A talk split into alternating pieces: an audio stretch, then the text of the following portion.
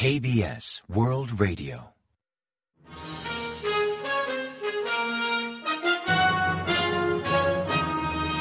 Informativo de KBS World Radio. Bienvenidos un día más al informativo de KBS World Radio. Les habla Javier Castañeda y tras el saludo les avanzamos los principales titulares del día 31 de octubre. El número de víctimas mortales de Itaewon aumenta hasta 154. El gobierno ofrece ayuda a los familiares para los gastos funerarios. La Fiscalía concluye el examen de los cadáveres. El Premier llama a no compartir información sensacionalista sobre la tragedia.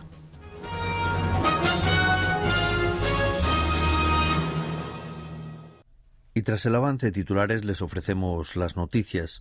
El número de víctimas mortales de la tragedia de Itaewon aumentó hasta 154 según los últimos datos. La mayoría eran jóvenes en sus 20, aunque también había cuatro adolescentes y 26 extranjeros, mientras que 13 personas siguen sin identificar. Además hubo 149 heridos, 37 de ellos que siguen en estado grave y 112 leves. Los cadáveres fueron trasladados a 36 hospitales de Seúl y alrededores y también a varios centros funerarios. La avalancha movilizó a más de 2.400 policías, bomberos y funcionarios de gobiernos locales, además de 240 equipos de rescate y emergencias, incluyendo ambulancias. El número de extranjeros fallecidos en el incidente el sábado es de 26. Cinco de ellos son iraníes, cuatro de las víctimas mortales son de China y otras cuatro rusas. Dos fallecidos son de Estados Unidos, otros dos de Japón, y otros fallecidos procedían de Francia, Australia, Noruega, Austria, Vietnam, Tailandia, Kazajstán, Uzbekistán y Sri Lanka.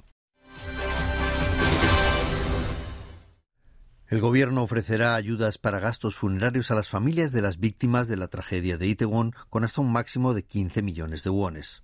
Además, procederá a la cobertura provisional de los gastos hospitalarios de los heridos mediante el seguro de médico público. Estas son las principales medidas anunciadas por las autoridades de seguridad pública y gestión de desastres el lunes 31 en apoyo a los afectados por la reciente tragedia. Concretamente asignaron un grupo de funcionarios a las asistencias funerarias tanto en las oficinas comunitarias de cada localidad como en 31 centros funerarios designados a tal efecto para que la ayuda llegue sin inconvenientes a sus destinatarios. Además de las mencionadas ayudas, los familiares de las víctimas mortales y heridos serán elegibles para exenciones o moratorias fiscales, mientras que obtendrán deducciones o un periodo de gracia en las facturas de telecomunicación.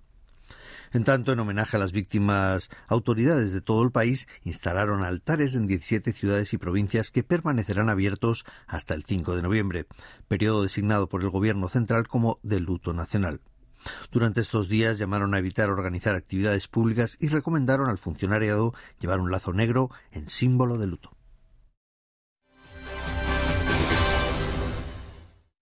La Fiscalía culminó el lunes 31 el examen externo post-mortem de las 154 víctimas de la tragedia de Itaewon. Posteriormente procedieron a entregar los cuerpos a los familiares de los fallecidos, aunque como 30 de los 149 heridos presentan pronóstico grave, el total de muertes podría aumentar.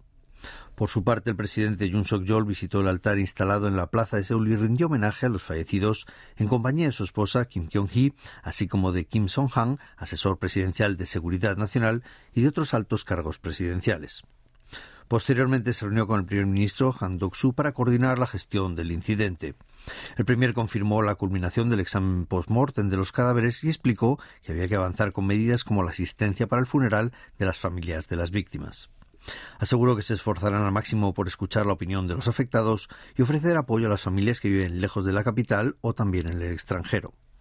Mientras en Itaewon no deja de llegar gente a la zona de los hechos para dar un último adiós a las víctimas, mientras que los comercios de la zona permanecen cerrados en expresión de duelo. El primer ministro Han Duk-soo solicitó a la ciudadanía dejar de compartir vídeos sensacionalistas sobre la tragedia de Itaewon y no divulgar datos infundados ni comentarios hostiles sobre las víctimas. Así urge actuar con más solidaridad, mostrando inquietud ante el comportamiento de algunos cibernautas al subir o compartir en redes vídeos indiscriminados de los hechos o comentarios difamando a las víctimas. Finalmente agradeció a los agentes que intervinieron en el operativo de rescate, así como a los muchos ciudadanos que, ante la avalancha humana, cooperaron sin duda en el traslado de afectados y en las tareas de reanimación cardiopulmonar. El ministro de Exteriores Pak Jin se ha comprometido a adoptar todas las medidas necesarias posibles para ayudar a los familiares de los extranjeros que fallecieron en Itaewon en la noche del sábado 29. El canciller anunció esta medida el lunes 31 durante la reunión plenaria del Comité de Asuntos Exteriores y Reunificación de la Asamblea Nacional, avanzando que habilitarán un programa de ayuda para los familiares a través de las embajadas de Corea en el extranjero, de cara a facilitar su viaje hasta Corea del Sur para confirmar la identidad de los fallecidos. La tragedia de Itaewon dejó 26 muertos y 15 heridos extranjeros, 14 de los cuales ya han vuelto a sus casas, mientras que uno aún sigue hospitalizado. El lunes 31 inauguraron un altar en la Plaza de Seúl en homenaje a las víctimas de la tragedia de Itaewon frente a la sede del Ayuntamiento capitalino, donde podrá acercarse todo aquel que desee expresar su pésame y rendir homenaje a los fallecidos. También instalaron altares similares en la plaza frente a la estación de Noxapion, en el distrito seulita de Yongsan, donde se ubica el barrio de Itaewon, y en otros puntos de la ciudad como el distrito de Yongdongpo o la sede de la Oficina Metropolitana de Educación de Seúl. Como gesto de luto, los comercios próximos a la zona de los hechos permanecen cerrados y también cancelarán todas las actividades de Halloween programadas en distintos barrios de la ciudad.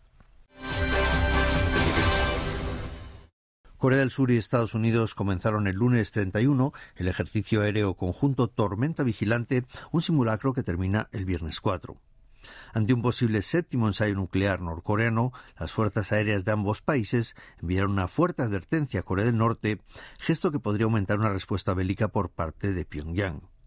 Para esta maniobra, Corea del Sur ha desplegado 140 aeronaves, incluyendo aviones furtivos F-35A y aviones de combate F-15K, mientras que Estados Unidos ha enviado unos 100 aviones de guerra, incluyendo cazas EA-18G y un avión de combate polivalente F-35B.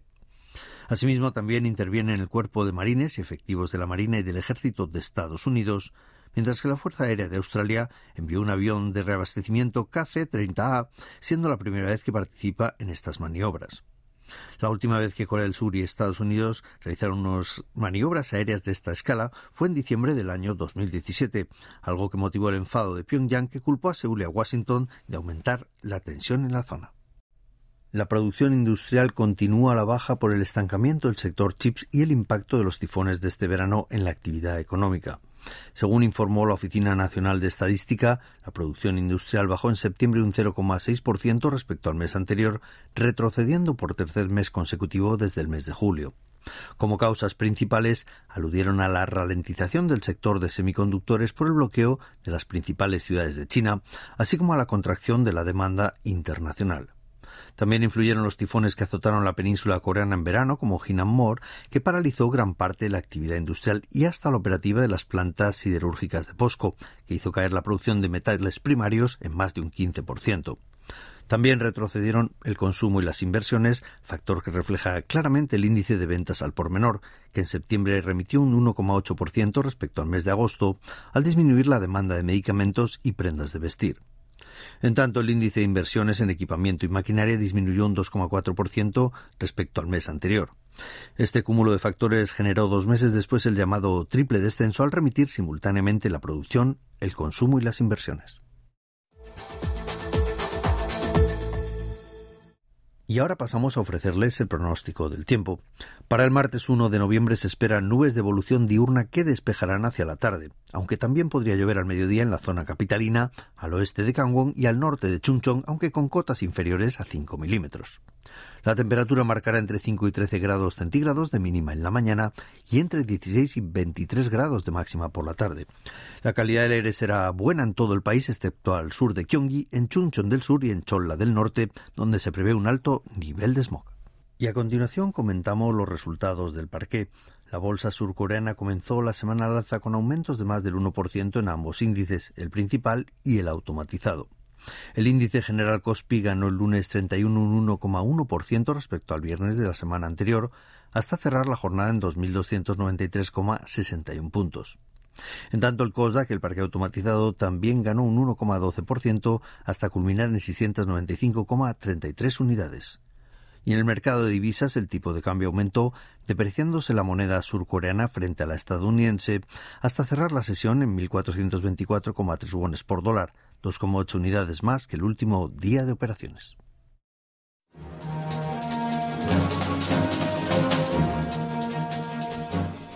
Y hasta aquí el informativo de hoy. Gracias por acompañarnos y sigan en la sintonía de KBS World Radio.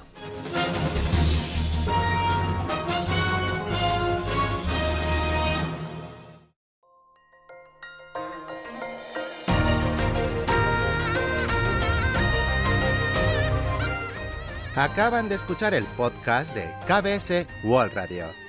Hay muchos más contenidos en world.kbs.co.kr barra Spanish. Gracias por seguir en sintonía.